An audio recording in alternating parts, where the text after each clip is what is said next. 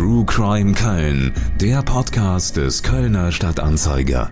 Über wahre Verbrechen, spannende Geschichten und spektakuläre Fälle. Es ist der 6. März 1981. Ein elfjähriger Junge fährt mit seinem Fahrrad durch den Forstbotanischen Garten in Rodenkirchen, wo er von mehreren Männern überfallen und vom Rad gezerrt wird. Der Junge wird betäubt und in einen Lieferwagen gebracht. Die Männer fahren mit ihm in die Eifel, wo sie ihn in einen Verschlag sperren. Sie haben Johannes Erlemann entführt, den Sohn des ehemaligen Präsidenten der Kölner Haie, Jochem Erlemann. Der sitzt zum Zeitpunkt der Entführung wegen betrügerischer Millionengeschäfte in Untersuchungshaft. Es dauert Tage, bis die Familie auf einer Musikkassette mit einer Lösegeldforderung konfrontiert wird. Der gefangene Elfjährige versucht selbst Einfluss auf seine Entführer zu nehmen. Sie hätten den falschen. Seine Familie habe kein Geld mehr, der ganze Besitz sei von der Polizei beschlagnahmt worden. Die ganze Stadt und das Land nehmen Anteil an einem spektakulären Kriminalfall. Die Spekulationen über die Täter und deren Motive werden vom inhaftierten Vater selbst angeheizt. Geht es um Rache ehemaliger Geschäftspartner oder um die Einschüchterung des Inhaftierten? Will sich der Vater vielleicht selbst freipressen, wie bei der Polizei spekuliert wird? Oder ist ein anderes Familienmitglied beteiligt? Oder geht es einfach nur um Geld? Und wie weit würden die Täter gehen, um ihren Forderungen Nachdruck zu verleihen? Kurz zuvor war eine Kindesentführung einer Elfjährigen im badischen Weingarten tödlich zu Ende gegangen. Vier Jahre vorher war ein Sechsjähriger aus dem bayerischen Kübach von seinem Entführer ermordet worden. Auch der furchtbare Entführungsfall Richard Oetker ist damals noch gut in Erinnerung. Der Student und Fabrikantensohn war in Gefangenschaft schwer verletzt worden. Herzlich willkommen zu einer neuen Folge von True Crime Köln. Aus aktuellem Anlass gibt's nicht die Folge, die ich in der vergangenen Episode angekündigt habe. Wir haben uns gedacht, wenn ein Mann, der einmal das Opfer einer Entführung war, gleich mit zwei Filmprojekten an die Öffentlichkeit geht, sollten wir mit ihm sprechen. Johannes Erlemann hat zusammen mit Veronika Ferres einen Spielfilm über seine Entführung produziert. Er hat sich auf eine schmerzvolle Reise in die Vergangenheit begeben, was neben dem Spielfilm auch zu einem sehr beeindruckenden und sehenswerten vierteiligen Dokumentarfilm geführt hat. Wir sprechen gleich mit Johannes Erlemann über einen der spektakulärsten deutschen Entführungsfälle der Nachkriegszeit. Zuvor Auszüge aus dem Kölner Stadtanzeiger und dem Spiegel vom März 1981. Spurlos verschwunden ist seit Freitagnacht der elfjährige Johannes Erlemann, Sohn des zurzeit in Untersuchungshaft sitzenden Anlageberaters Jochem Erlemann. Die Polizei durchkämme noch in der Nacht den Forstbotanischen Garten in der Nähe der elterlichen Wohnung, wo sie das Fahrrad des Jungen fand. Nach dem Stand der Dinge müssen wir davon ausgehen, dass es sich um ein Verbrechen handelt, sagte der Rechtsbeistand der Familie Günther Kohlmann. Allerdings, so meinte er, müsse eine eventuelle Entführung und Erpressung schon von einem Wahnsinnigen inszeniert worden sein, da allgemein bekannt sei, dass Erlemann pleite ist. Weiterhin hielt sich am Sonntag auch das Gerücht, dass möglicherweise mit einer Entführung des Kindes Aussagen Erlemanns über die Hintergründe der Abschreibungsverfahren verhindert werden sollen. Die Staatsanwaltschaft ermittelt in diesem Zusammenhang auch gegen ehemalige Geschäftspartner des Anlageberaters im Nahen Osten. Für einige Stunden wurde der unter Betrugsverdacht in Untersuchungshaft einsitzende Abschreibungsfachmann Dr. Jochem Erlemann von Darmstadt nach Köln gebracht. In der Justizvollzugsanstalt Ossendorf erhielt der frühere Vorsitzende des KIC Gelegenheit, mit seiner Ehefrau Gabi und mit seinen Anwälten über familiäre Angelegenheiten zu sprechen, wie ein Sprecher der Staatsanwaltschaft Darmstadt erläuterte. Die Polizei setzt unterdessen ihre Bemühungen fort, eine Spur von dem vermissten Erlemann-Sohn zu finden. Schon drei Tage nach dem plötzlichen Verschwinden seines elfjährigen Sohnes war sich Abschreibungsspezialist Jochem Erlemann völlig sicher. Er meinte, die Täter zu kennen. Die Entführung seines Kindes, so behauptete der wegen Betrugsverdachts verhaftete Kölner Millionenmakler, gehe höchstwahrscheinlich auf das Konto seiner früheren Geschäftspartner. Die beiden seien ohnehin seit langem in kriminelle Geschäfte verwickelt. Zum Erstaunen der Staatsanwälte gab Erlemann plötzlich zu Protokoll, dass seine Kompagnons internationale Waffengeschäfte betrieben hätten. Einige dieser Geschäfte seien auch über einen Erlemann-Abschreibungsfonds abgewickelt worden. Er selbst wisse zu viel über die Praktiken seiner früheren Kompagnons. Nun wollten sie ihn mit der Entführung seines Sohnes einfach mundtot machen. Soweit Auszüge aus der Berichterstattung aus dem März 1981. Sie sind voller Mutmaßungen und Spekulationen über die Hintergründe. Die Tatsache, dass das entführte Kind der Sohn eines inhaftierten Kölner Promis und Geschäftsmanns war, hat die Spekulationen natürlich zusätzlich kräftig angeheizt. Aber das war eben nicht nur die Mutmaßung von Journalisten, die kamen auch vom inhaftierten Vater selbst. Und auch die zuständigen Ermittler bei der Polizei folgten mancher Hypothese, die von einer Beteiligung von Familienmitgliedern ausging. Der Fall war und ist deshalb so spektakulär, weil es im Grunde zwei Geschichten sind, die da zusammenkommen. Die Entführung eines Elfjährigen verband sich damals wie heute mit dem tiefen Fall einer schillernden Persönlichkeit. Und wenn man die Filme anschaut, die nun von der Entführung berichten, ist diese thematische Verbindung offenbar bis heute geblieben. Immer wieder geht es eben nicht nur um Johannes, sondern auch um Joachim Georg, genannt Jochem Erlemann, auch wenn der Sohn selbst heute immerhin Jahre nach dem Tod des Vaters über das Vergangene spricht. Das ist zumindest der Eindruck, wenn man sich die Doku-Reihe und vor allem den Spielfilm anschaut, den Johannes Erlemann selbst mitproduziert hat. Auch darüber werden wir sprechen. Wir sind heute zu Besuch in der Wohnung von Johannes Erlemann in der Kölner Innenstadt, um über seine Entführung, über den Umgang mit dem Verbrechen und über die Folgen zu sprechen. Wir gehen zurück zu jenem verhängnisvollen 6. März 1981. Herr Erlemann, Sie waren mit dem Fahrrad unterwegs, mit einem Foto Ihrer Eisenbahn in der Tasche. Den Wert dieser Eisenbahn wollten sie in einem Spielwarenladen in Rodenkirchen schätzen lassen. Das ist kein unwichtiges Detail. Sie waren offenbar bereit, ihre Eisenbahn zu verkaufen, weil die lange Zeit sehr, sehr reiche Familie Erlemann kein Geld mehr hat. Ja, sagen wir so, also äh, die Liquidität war eingeschränkt, das heißt, die Konten wurden eingefroren und da kann man dann einfach nichts machen. Und dann habe ich mir gedacht, was kann ich machen? Hm? Und ich hatte eine ganz tolle Eisenbahn von Minitrix und ähm, ja, ich hatte vor, die dann zu verkaufen. Das war die Absicht.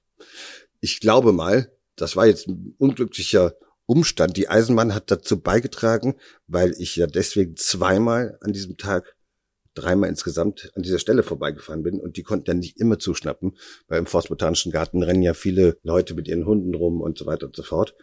Dementsprechend war es ja beim dritten Mal, ich bin ja wegen der Eisenbahn hin und her und Fotos gemacht und dann Fotos gezeigt, schätzen lassen und so weiter und so fort. Und das war der Grund, warum ich unterwegs war. Und was passierte dann, als Sie zum dritten Mal durch den Wald fuhren? Ich meine, ich habe die Männer ja schon bei meiner ersten Tour nach Rodenkirchen gesehen. Ich habe denen ja auch noch guten Tag gesagt. Und ich bin ja so erzogen und das war irgendwie, ich war, ich freute mich aufs Wochenende. Es war Freitag und alles war eigentlich prima. Und die sahen mit ihren Parkers aus wie Forstarbeiter. Ich hatte da jetzt keine Sorge, weil ich bin ungefähr schon, was weiß ich, wie viele hunderte Male durch dieses Wäldchen gefahren. Ich meine, ich habe dort gelebt und wir haben dort nachmittags gespielt. Das war für mich ganz normal. Ich habe ehrlich gesagt gar nichts gedacht. Aber von einer Sekunde auf die andere änderte sich mein gesamtes Leben schlagartig. Was dann passiert ist, da habe ich immer zu gesagt, da müssen die Wörter, die müssen noch erfunden werden, um das zu beschreiben, was das für ein Gefühl war, als diese Menschen auf eine extrem brutale Art zugeschlagen haben. Ich hatte Todesangst. Ich hatte diese klischeehaften Bilder meiner Kindheit im Kopf. Kurz nach meiner Freilassung wurde ich das von der Polizei gefragt. Was hast du damals gedacht, Johannes? Und ich habe geantwortet, tschüss, Johannes. Das habe ich gedacht. Die Männer zerren sie vom Fahrrad was haben Sie da gedacht, als Sie durch den Wald gezogen und dann in den Lieferwagen geworfen wurden? Haben Sie gedacht, jetzt werde ich entführt? Das ist eine Entführung? Als die mich geschnappt haben, hatte ich überhaupt keine Ahnung, was die vorhaben. Ich habe an ein Verbrechen gedacht, dass ich nicht überleben werde. Ich habe gar nicht direkt an eine Entführung gedacht, aber ich habe nicht verstanden, was sie vorhaben, weil mit mir hat ja auch keiner geredet. Wir sind dann weiter in den Wald. Die Äste flogen uns um die Ohren. Ich hatte einen kleinen Schmiss an der Backe. Die haben sich, glaube ich, auch verletzt. Dann kam ein Auto, da haben wir uns alle hingeschmissen. Da hat er mich mit seinem Knie in, ins Dickicht des Waldes gedrückt, damit ich die nicht sehe. Und als der Jogger, der dann kam, weg war, haben sie dann meinen ganzen Kopf mit Gafferband zugeklebt, so dass ich nichts mehr sehen, eigentlich nichts mehr hören konnte. Und dann begann der Albtraum. Aber in dem Moment hatte ich schon diese Todesangst, das war schon hinter mir.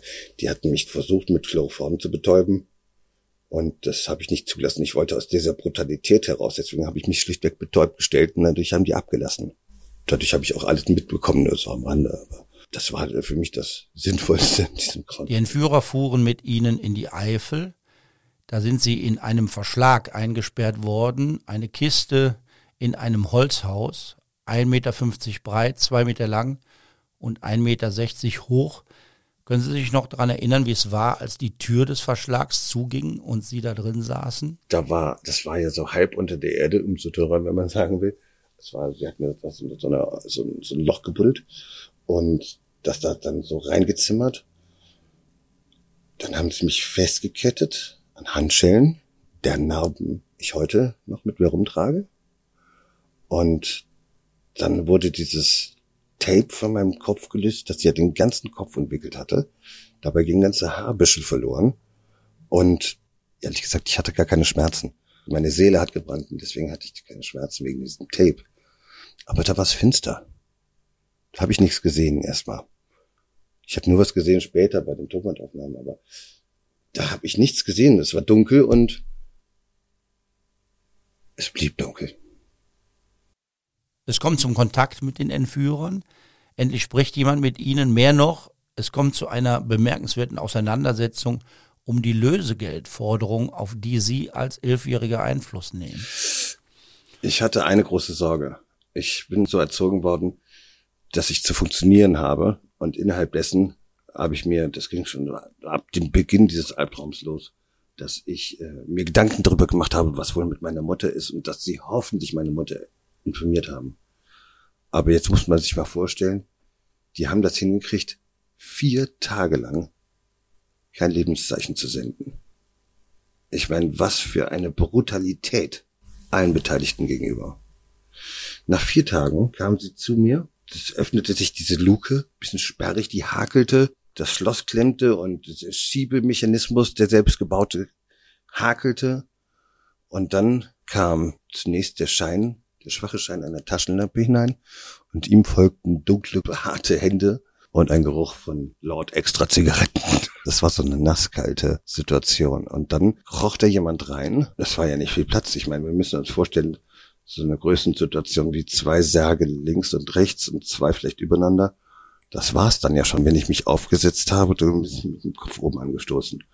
Und dann kam ein Tonbandgerät, das hat ja nur einer mit mir gesprochen und auch relativ wenig, weil der hielt mir einen Brief unter die Nase, aus dem eine Lösegeldforderung hervorging. Dieses Tonband sollte ich jetzt zu meiner Mutter und es war gleichzeitig Lebenszeichen. Ich wusste, dass mein Bruder ein paar Tage Geburtstag hatte und der wollte irgendwie was Kleines machen, trotz seiner Krankheit. Und mir ging es erstmal darum, bitte, bitte sag die Geburtstagsparty von Andreas nicht ab. Vielleicht schaffe ich es ja noch rechtzeitig nach Hause zu kommen. Das waren meine großen Sorgen. Nein, ich hatte selber große Sorgen, aber die wollte ich nicht vermitteln. Und da habe ich angefangen zu sprechen und dann ist der ausgeflippt. Da sagte, das ist doch hier kein Ferienlager. Du besprichst das Thomann, als würdest du eine Postkarte vom Ferienlager schicken. Das ist das allerletzte. Ich soll mich mal ein bisschen traurig anhören, hat er gesagt. Okay, ähm, ich wollte darüber nicht diskutieren und habe das dann gemacht und lese so den Verlauf des Zettels, der mit einer äh, Schablone geschrieben war. Und da ging es da um acht Millionen Mark. Und er sagte, das könnt ihr komplett vergessen. Das werdet ihr niemals bekommen. Und dann verschwand er kam mit einem neuen Brief an und da standen vier Medium drauf.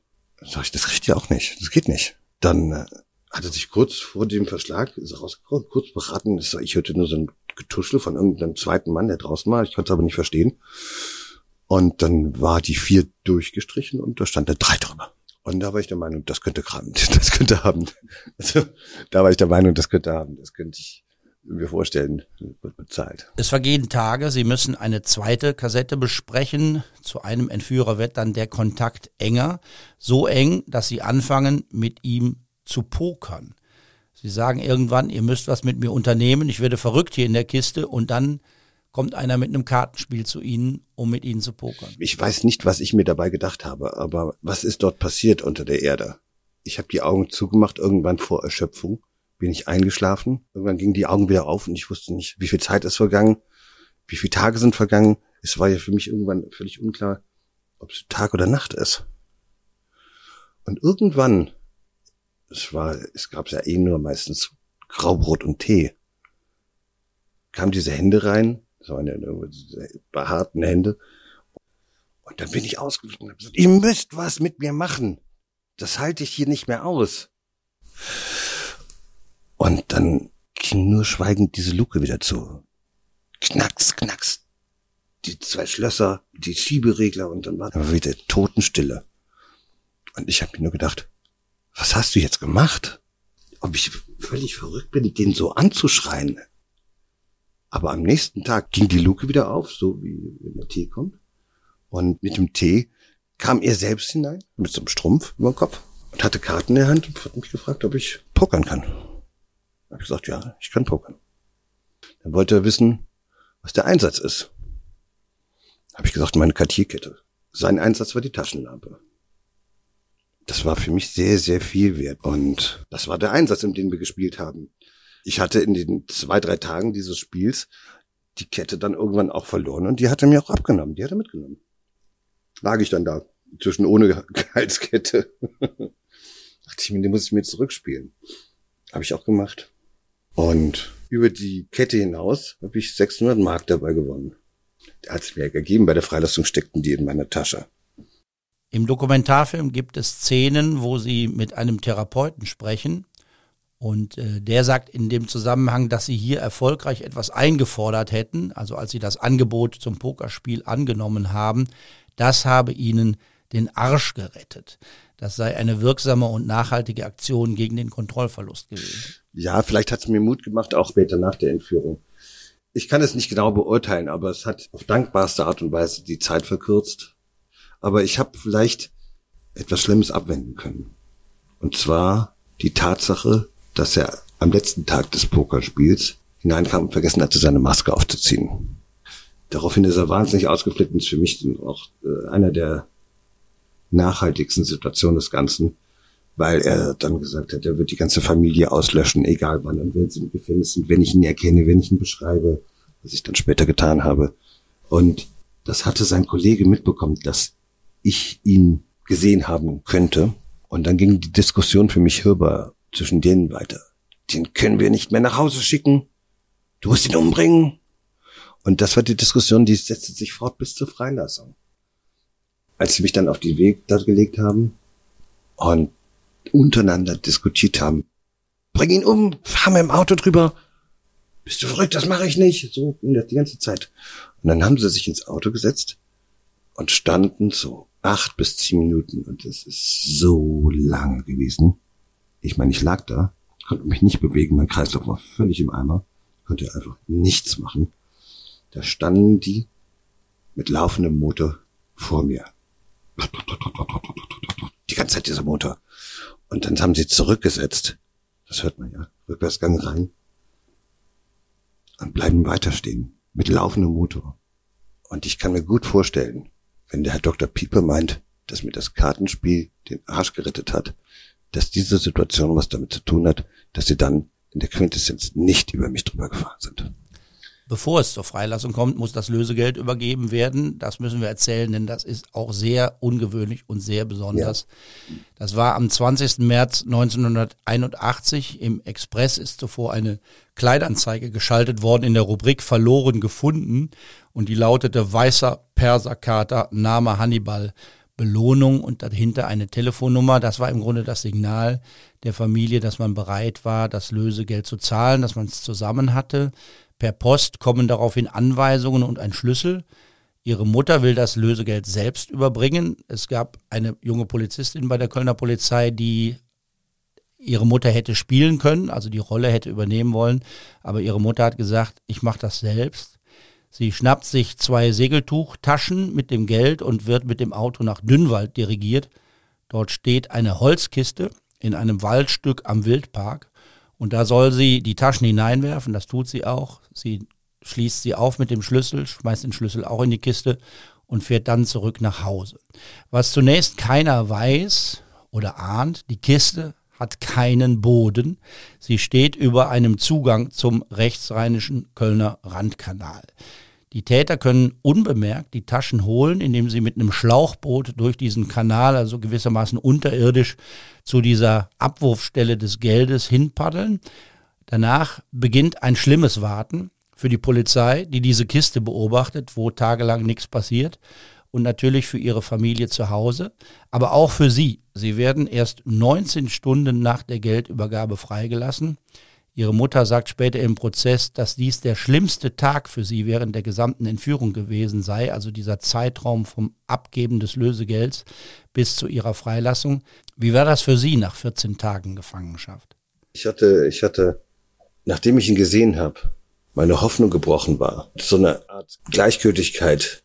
Irgendwie auch nur noch einen Wunsch geäußert, ey, ihr lasst mich jetzt hier aber nicht verrecken. Ja.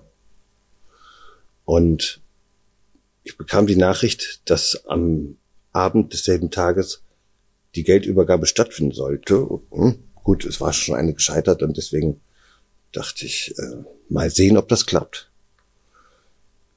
Und dann kam aber niemand mehr.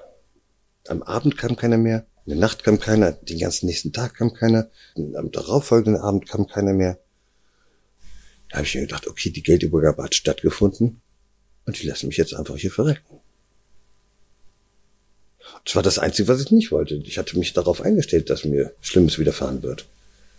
Es hätte ja auch was schiefgehen können. Ne? Und, und keiner hätte gewusst, wo sie sind. Das schildert ja auch Jan-Philipp Remsmar sehr eindrucksvoll, wenn er über seine Entführung spricht. Diese schlimme Abhängigkeit, dieses Bangen, ob da die Tür wieder aufgeht und jemand reinkommt. Was ist, wenn da keiner mehr kommt? Remsmar hatte es mit einem Entführer zu tun, der lange schlief und zu immer anderen Zeiten kam. Dieses Warten sei furchtbar gewesen, erzählt er. Was ist, wenn einer oder wenn der nicht mehr kommt? Ja, diese Sorge hatte ich. Jetzt muss man sich mal vorstellen, dass auf der anderen Seite meine Mutter in dieser Nacht das Geld da abgibt. Und sie selber sagte schon, naja, ist ein bisschen naiv und dachte, wenn sie zu Hause ist, ist der Junge vielleicht möglicherweise schon da. Aber es lief ja bei meiner Mutter gleichermaßen ab. Ich kam nicht nach Hause. Weder in der Nacht, noch am darauffolgenden Tag, noch in der Nacht darauf oder am Abend darauf. Und da denkst du einfach das Schlimmste. Weil jeder davon ausgegangen ist, okay, das Geld ist bezahlt und das Kind ist tot.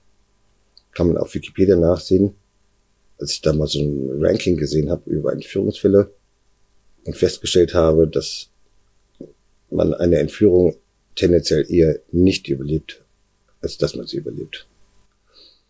Naja, und diese Situation muss man sich jetzt mal vorstellen, was meine Mutter damals dann da so empfunden hat. Ich meine, was war denn eigentlich der Grund dafür, dass diese Entführer sich so viel Zeit genommen haben? Wissen Sie das? Die sind einen trinken gegangen, oder? Auch, ja, aber die haben die Zeit gebraucht, weil die die Geldscheine in kleine Röllchen gedreht haben und dann durch die Ventile von Gasflaschen innerhalb dieser Behälter versteckt haben und haben diese Flaschen bei Freunden unten im Keller untergestellt. Die dann von der Polizei irgendwann beschlagnahmt wurden und bei dem Chefermittler im Büro rumstanden, ohne dass der wusste, dass er das Lösegeld direkt vor sich hat. Das muss man sich ja vorstellen. Die Entführer waren nicht geschnappt und der Hauptkommissar Mertens lässt diese Flaschen jetzt auch noch in seinem Büro abstellen, hat seine Füße auf den Millionen und die fragen sich, wo ist das Geld? Ist das nicht unglaublich? Eine der vielen unglaublichen Facetten dieses Falls. Zurück zu dem freigelassenen Jungen im Wald. Sie haben das Pokergeld in der Tasche und sie rappeln sich auf. Es ist klar, das Auto ist weggefahren, sie sind frei. Wie geht's weiter? Ich bin in eine, in eine Gastwirtschaft. Da muss man sich mal eher vorstellen, früher gab es noch so Notrufsäulen so graue Dinger mit so einem orangenen Notruflicht. Und da hat mich auch der Mertens, als wir da später mal waren, gefragt, sag mal Johannes, wieso hast du denn um Gottes Willen nicht diesen Notruf als allererstes betätigt? Ich sagte, ja, also, das ist ja nur für Notfälle. Es hat ja jetzt meines Erachtens nicht gebrannt oder, ne? Ich hatte aber auch im Sinn, wenn ich jetzt die Polizei rufe, dann komme ich überall hin, aber nicht nach Hause. Also habe ich probiert, das Thema ein bisschen flach zu halten und drückte mich an so einer Dorfkneipe herum. Und so ein Halbstarker kam da raus, sah mich und sagte, was machst du hier? Ich habe gesagt, ähm, hm, ich probiere hier irgendwo ein Taxi zu bekommen. Da hat er den Kopf geschüttelt und gesagt, komm jetzt erstmal mit rein. Und dann bin ich in diese Gaststätte und dann hat mich der Wirt gefragt, was ich trinken möchte. Und dann habe ich mir gedacht, now or never, eine Cola, weil das durften wir zu Hause nicht trinken. und habe gesagt, ich brauche jetzt ein Taxi. Und dann hat der gesagt, wo willst du denn hin? Und hast du überhaupt Geld? Ich hatte das Geld ja Ich hatte 600 Mark vom Pokern in der Tasche, habe das aber separiert, links 500, rechts 100. Ne? Gibt ja Leute, die nehmen aber aus jemandem so ein Kind so das Geld ab. Also habe ich dann gesagt, ich brauche ein Taxi nach Köln. Ich sagte, wie nach Köln? Niemand fährt von hier im Taxi nach Köln. Ich solle auf den Postbus morgens um fünf warten und der bringt mich zur S-Bahn und mit der S-Bahn zum Hauptbahnhof und dann habe ich ihn unterbrochen und gesagt, Leute, ich will jetzt ein Taxi haben. Hm? Dann hat er mir ein Taxi bestellt. Und dann habe ich ins Taxi gesetzt und bin nach Hause gefahren. Und habe ein Interview, ein Tagesschau-Interview gegeben. Ulrich Deppendorf, der, ich glaube, der war damals Azubi beim WDR noch. ja, es gibt diese Bilder, wo sie als Elfjähriger sehr souverän Interviews am Gartenzaun geben. Am Anfang wirkt das alles unproblematisch und sehr unkompliziert. Sie sind frei, alles scheint gut, das strahlen sie auch aus. Aber tatsächlich hat das Leid noch lange kein Ende. Es beginnen für sie ziemlich harte Wochen. Sie haben mal gesagt, dass sie sich nicht ganz sicher sind, ob die Entführung oder die Zeit danach schlimmer war. Im Grunde beginnt das neue Leid ja schon, als sie aus dem Taxi aussteigen. Ich habe unser Haus gesehen und alles war dunkel. Ich hatte Sorge plötzlich, dass da niemand mehr ist und laufe über die Gartenseite, das ist ziemlich weitläufig. Und kurz vor dem Haus gehen dann so lauter Spots an, alles wird hell und ich denke mir, was ist hier los? Und dann kommen aus den Gebüschen von links und rechts lauter SEK Heinis, drücken mich in das Haus rein. Ich sag mal was, wir reden hier von 40 Leuten, ja? Schwerst bewaffnet. Und alle schreien und bilden so eine Art Kreis um mich herum. Und da kommt schreiend meine Mutter von oben runter. Johannes, ich will zu meinem Kind. Das wurde festgehalten.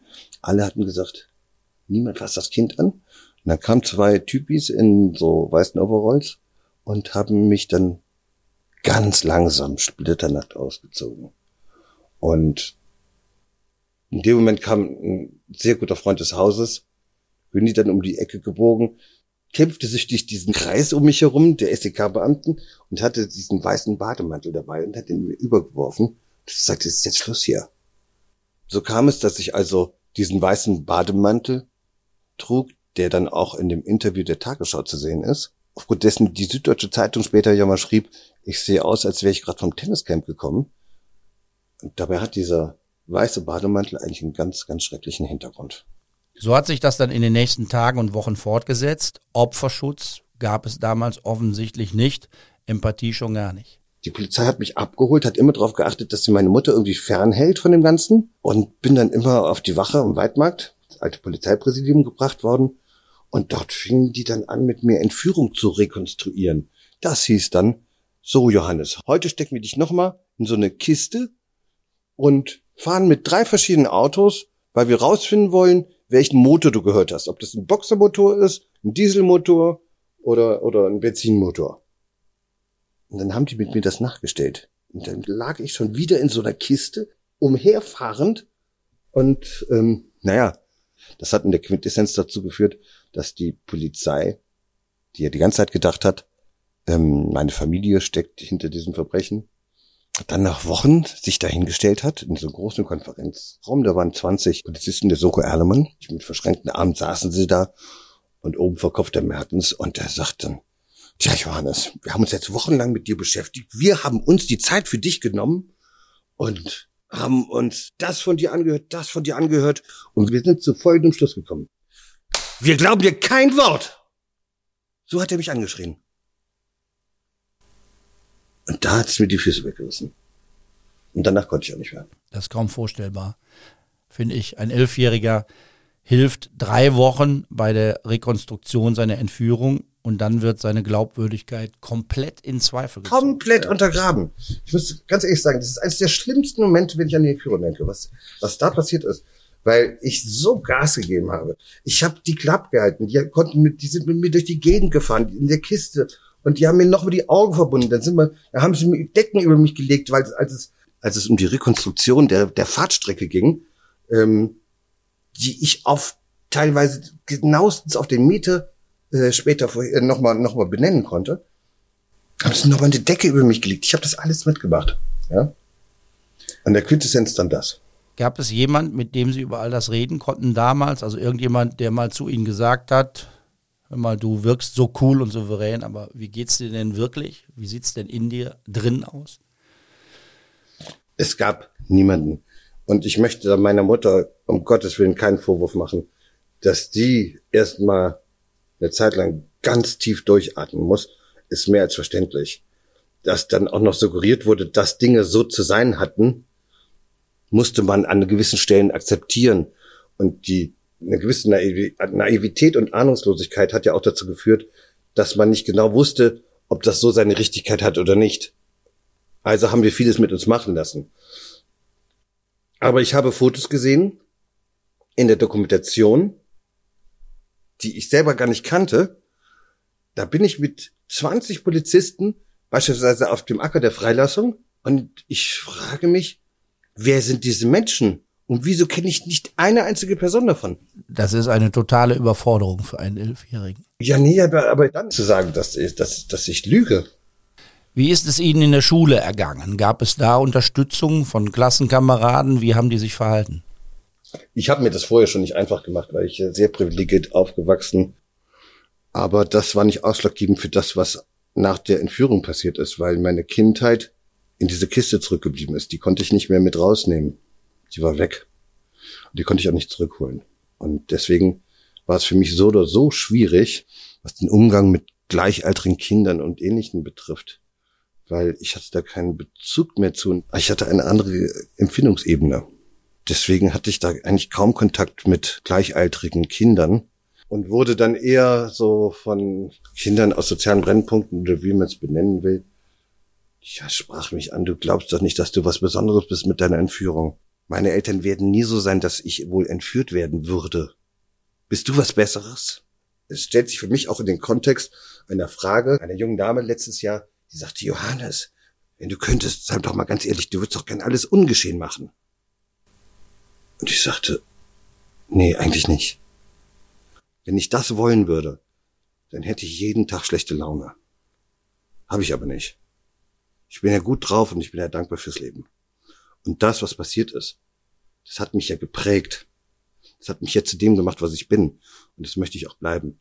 Und ich finde, ähm, die Voraussetzungen dafür waren ganz schön heavy. Kann ich nicht empfehlen. Aber deswegen möchte ich mein Schicksal noch lange nicht ungeschehen machen. War die Entscheidung, jetzt diese Filme zu machen, auch ein Teil einer Therapie, um mit dem Erlebten besser klarzukommen? Ich hatte, ich hatte nicht die Absicht, eine Therapie zu machen. Ich hatte nur gescherzt, und sagte zur Produktion, ich werde euch alle therapeutisch missbrauchen. Aber wenn man dann so tief in diese Ebene einsteigt, ich wusste, dass ich mich auf ein Abenteuer einlasse mit der gesamten Produktion und wir produzieren jetzt seit drei Jahren. Das war eine Auseinandersetzung und diese ganzen Gewerkschaften drumherum für die Dokumentation, für den Spielfilm, Podcast, Buch, die teilweise so heavy waren, dass ich irgendwann auch mal sagte, Leute, wir müssen jetzt mal ein bisschen langsam machen. Ich kann nicht mehr alles an, an, an einem Tag bedienen. Wir müssen das strukturieren. Aber plötzlich, über die Wochen, ist mir eins aufgefallen. Ich träume nicht mehr. Jetzt habe ich über 40 Jahre manchmal jede Nacht diese Albträume gehabt von Mord und Totschlag. Und irgendwann fällt mir auf, ich träume nicht mehr. Wo sind die Träume habe das Thema natürlich aus der Nacht in den Tag geholt. Und dann habe ich mich gefragt, jetzt bin ich mal gespannt, ob das so bleibt. Jetzt halten wir mal fest, wir haben den Spielfilm abgedreht, die Doku ist durch. Ich träume noch immer nicht. Das ist ja eine spannende Frage in all diesen Fällen, wo es um schlimme Verbrechen geht. Wie steckt man sowas weg? Wer hilft einem? Hilft es, wenn man das öffentlich macht, so wie das Sie jetzt tun? Da gibt es kein Muster. Sie hatten Kontakt mit Natascha Kampusch, waren bei Günter Jauch gemeinsam in der Talkshow. Ähm, Natascha Kampusch hat ja ihre Leidenszeit sehr öffentlich gemacht und sich da auch sehr angreifbar mitgemacht. Wir haben hier bei True Crime Köln auch schon über den Fall Nina von Galwitz gesprochen. Die Entführung, die kurz nach ihrer stattfand und sehr viel länger dauerte. Nina von Galwitz hat sich gegen die Öffentlichkeit entschieden. Sie hat sogar Rechtsanwälte beauftragt, Medien zu verbieten, ihr Kinderbild zu zeigen was ja eigentlich fest in der kollektiven Erinnerung eingebrannt ist. Sie hätte es wahrscheinlich am liebsten, wenn gar nicht mehr über ihren Fall gesprochen würde. Also was würden Sie sagen? Gibt es ein Muster? Sie wollen ja auch andere Menschen an ihren Erfahrungen teilhaben lassen. Was können Sie raten? Kann man überhaupt zu etwas raten im Umgang mit solch schweren Verbrechen? Man darf keinen einzigen Fall vergleichen. Das finde ich ganz wichtig. Es ist ganz gleich, welches Schicksal einen ereilt hat. Ähm, eine Straftat im Park bei einem jungen Mädchen könnte genau die gleichen Narben hinterlassen wie bei mir. Und deswegen mache ich da erstmal keine Gewichtung. Es geht mir im Kern immer nur um den Umgang mit diesen Narben und die Stigmatisierung der Gesellschaft, die aus solchen Schicksalen Opfer macht, ist für mich das größte Handicap im Abgang von solchen Straftaten. Und das ist das Ding, gegen das ich mich immer gewehrt habe. Man ist ein Opfer, weil die Gesellschaft einen so sehen will. Und das war für mich einer der größten Hürden, weil ich lag nun mal nicht gebrochen, schweigend, stumm, paralysiert in der Ecke. Und jeder sagt, ich kann es ja verstehen, das arme Kind bei der Geschichte. Sondern ich habe mich von Anfang an probiert, dagegen zu wehren, ein Opfer zu sein. Aber in dem Moment versteht die Gesellschaft wieder nicht. Ich sag, was ist denn da los?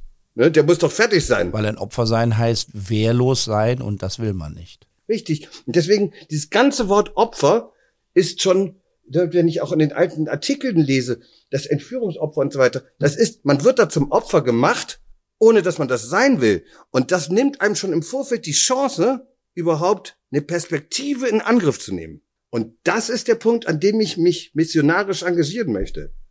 Weil es gibt immer einen Weg im Umgang mit den Narben auf der Seele. Man kriegt die nicht weg. Und man kann sie handeln. Und ich habe da Menschen getroffen, über die ich nicht im Detail reden will. Das sind doch ganz andere Schicksalsschläge, wo es mir der Atemstock und ich demütig bin, warum gerade über mich so umfangreich gesprochen wird. Aber das ist für mich ein Punkt, wo ich erkannt habe, dass ich da eine Gabe habe, etwas zu vermitteln. Und das möchte ich zukünftig teilen. Was ist Ihr Vorschlag? Was sollte man statt Opfer sagen? Überlebender natürlich. Ihre Entführer werden gefasst, trotz dieses irren Plans mit dem Lösegeld im Schlauchboot im rechtsrheinischen Randkanal. Die Täter waren drei Brüder, damals im Alter von 22 bis 33, dazu ein weiterer 25-jähriger Mittäter.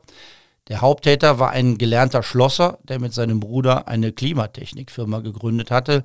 Der jüngste Bruder wollte sogar selbst Polizist werden und versuchte sich dann als Detektiv.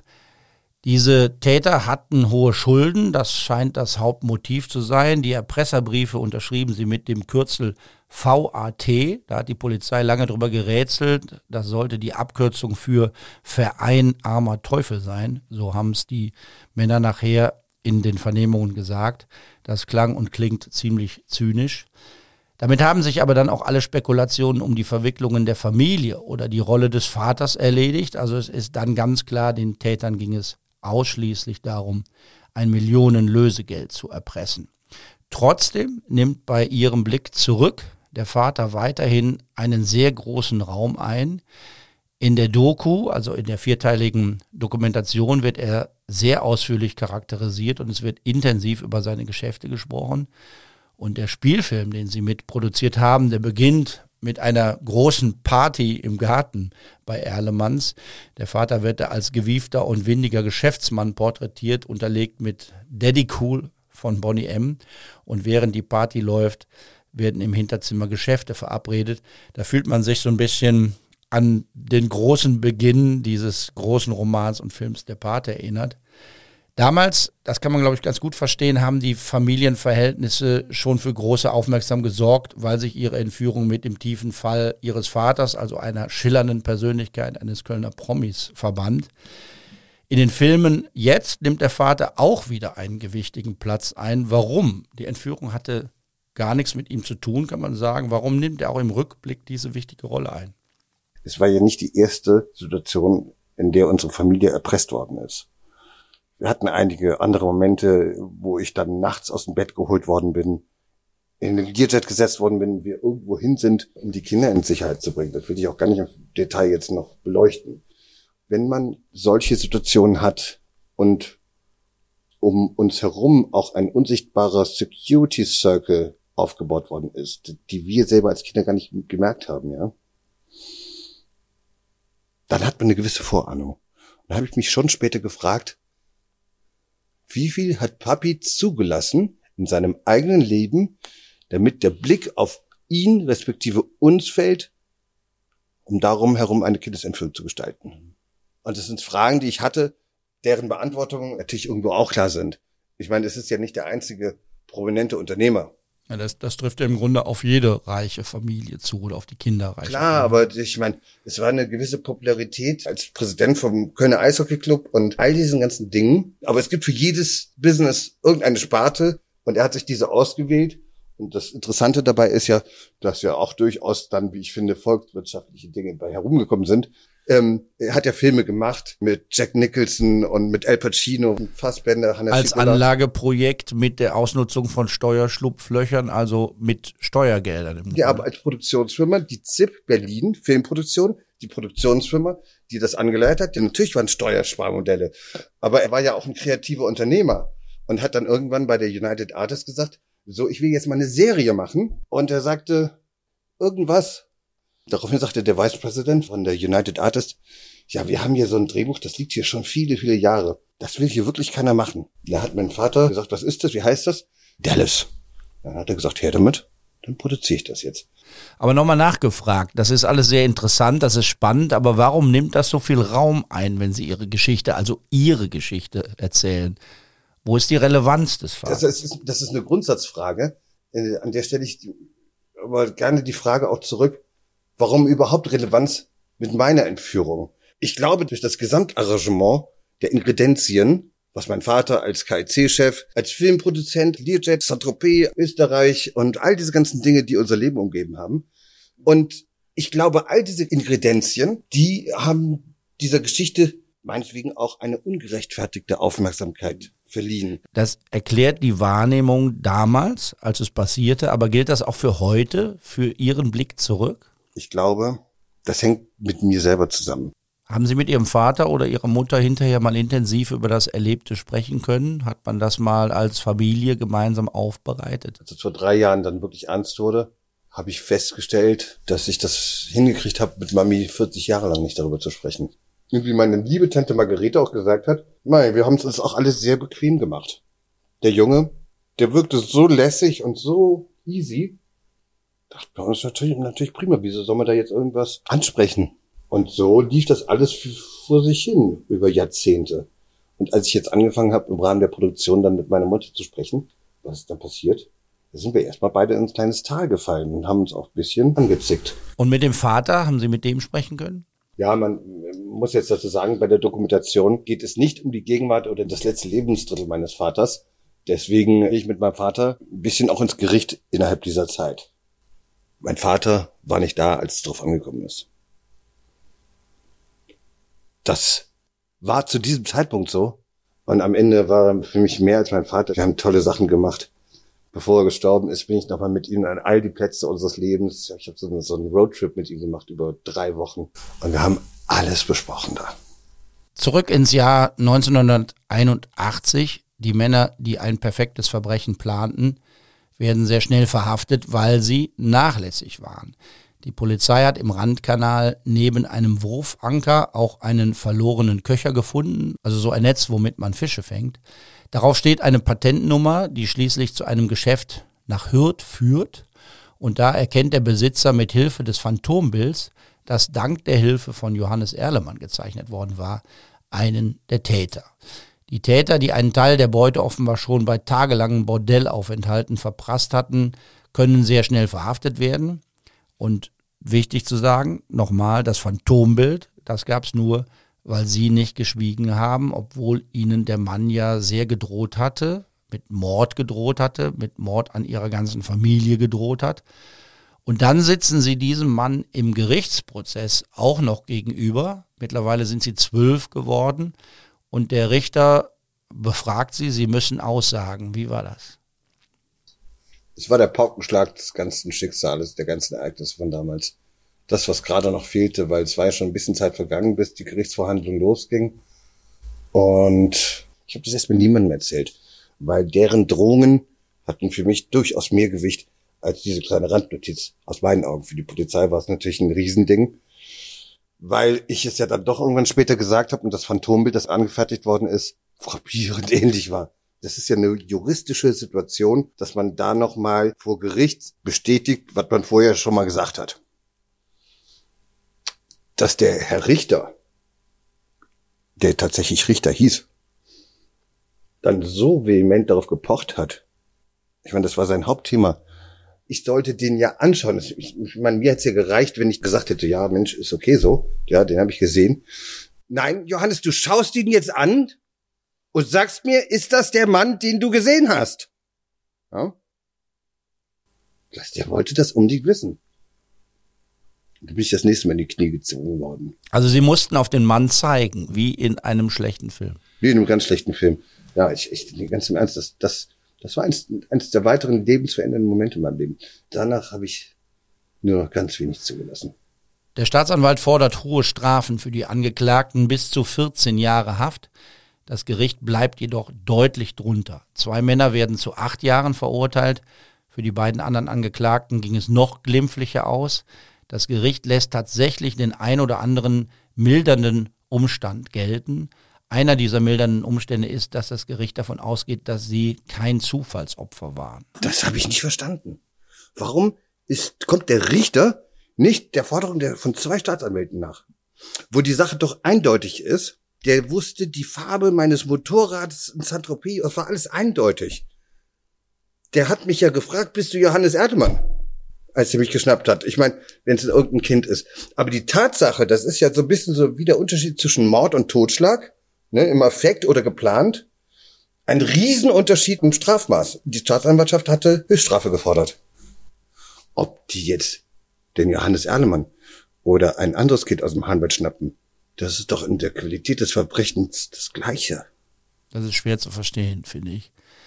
Ein, ein weiterer mildernder Umstand ist noch schwerer nachzuvollziehen. Der Richter sagt, die Entführer hätten sie nicht schlecht behandelt. Der hat mir nicht geglaubt, das ist der Punkt. Aber das fand ich verletzend, dass die mir nicht geglaubt haben. Das fand ich sehr verletzend. Ich meine, was ich da hab über mich ergehen lassen, da stand nicht danach irgendjemand und sagte, äh, es tut mir leid, bis auf einen. Das ist im Film der Fischer. Der kam zu uns nach Hause. Der sagte, Janis, es tut mir so leid. Ich kann nur für mich sprechen, ich kann nicht für die anderen, aber es tut mir so leid, hat er gesagt. Wir können das auflösen. Der Fischer im Film ist der pensionierte Polizeidirektor Helmut Simon. Ja. Er war zuletzt Leiter der Verkehrsdirektion der Kölner Polizei. Auch er ist in dieser Doku zu hören. Es gibt einige Aussagen auch anderer ehemaliger Ermittler. Und sie alle ziehen ein sehr kritisches Resümee, was den Umgang der Polizei mit ihnen und ihrer Familie angeht, mit der Frage, wie man damals Anfang der 80er Jahre Opfer behandelt hat, mit ihnen als Überlebenden, also nicht Opfer, sondern Überlebenden dieses Verbrechens umgegangen ist. Man darf annehmen, dass die Polizei heute über 40 Jahre nach ihrem Fall mit den Überlebenden von Verbrechern anders umgeht. Herzlichen Dank, Johannes Erlemann, für Ihre beeindruckende Schilderung und für dieses Gespräch. Der Spielfilm über die Entführung läuft am 14. September bei RTL zu bester Sendezeit, frei empfangbar im Free TV. Entführt 14 Tage Überleben heißt er.